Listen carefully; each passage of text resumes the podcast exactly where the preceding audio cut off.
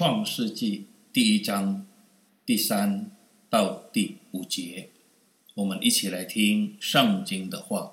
神说：“要有光，就有了光。神看光是好的，就把光暗分开了。神称光为昼，称暗为夜。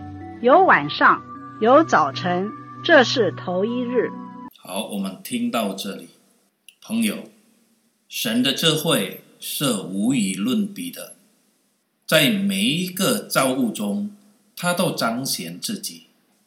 在第一天所创造的光里面，已表示了他就是那光的真谛，他就是那永远存在的光，光与暗无法混合。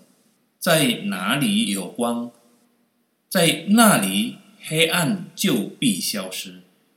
起初，世界原本是渊面黑暗的，但这黑暗却无法阻挡支援神的光，因为光必彰显他的光辉。因光的到来，黑暗也就消失了。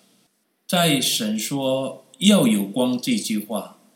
我们当明白，神不是在黑暗中创造人，而是在光里创造了我们。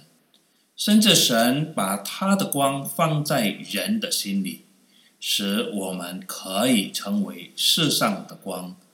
这样，人就可以彰显创造神的光和荣耀。因此，无论我们在哪里。